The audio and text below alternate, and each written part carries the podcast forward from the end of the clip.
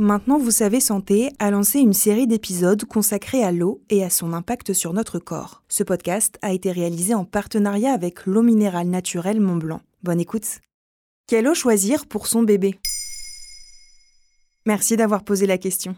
À l'instar de l'alimentation bio qu'on souhaite souvent donner à son enfant, le choix de l'eau questionne aussi beaucoup de parents. C'est en effet un point essentiel puisque l'organisme d'un nourrisson est composé à 75% d'eau versus 65% pour un adulte. Cela signifie que les besoins en eau des bébés sont supérieurs à ceux des adultes.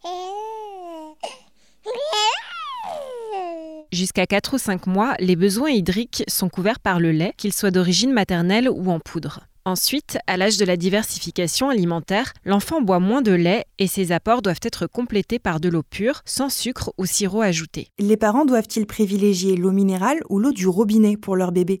L'AFSA, l'Agence française de sécurité sanitaire des aliments, recommande d'utiliser de l'eau en bouteille, minérale ou de source pour la préparation des biberons. Pour une raison simple, vous êtes certain que la composition de l'eau est adaptée à votre bébé et reste stable. L'eau du robinet est bien sûr très contrôlée en France, mais sa composition varie chaque jour. Il est donc important de se renseigner auprès de sa mairie pour connaître les résultats d'analyse de l'eau, mais attention, vous n'aurez qu'une moyenne, et les analyses sont faites au départ de l'usine de traitement de l'eau et non au robinet de votre domicile au moment de la consommation. Dans certaines régions, les taux de nitrate dépassent le seuil recommandé pour un nourrisson, moins de 10 mg par litre. Donc si vous le pouvez, privilégiez l'eau embouteillée.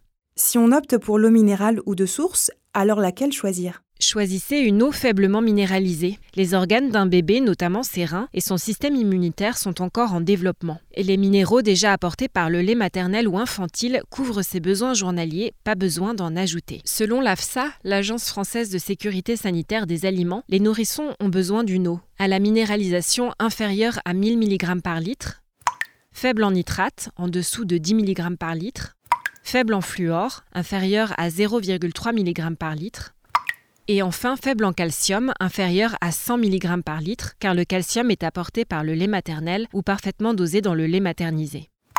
On peut aussi tout simplement se fier aux étiquettes des bouteilles d'eau qui doivent avoir le logo bébé et la mention convient à l'alimentation des nourrissons. La réglementation française est très stricte et impose le respect de 55 critères pour qu'une eau en bouteille puisse être recommandée pour les tout petits. Vous trouverez facilement sur le marché des eaux qui répondent à ces critères, comme par exemple Mont Blanc, Tonon ou certaines eaux de source cristallines qui ont le logo bébé sur leur étiquette. Pour conclure, est-ce que tu as d'autres conseils à donner aux parents? On ne le répétera jamais assez, pensons à proposer régulièrement de l'eau aux bébés et aux enfants avant qu'ils n'aient soif. Bien sûr en cas de fièvre, de chaleur ou de canicule, mais également au quotidien pour contribuer à prévenir la constipation et la déshydratation.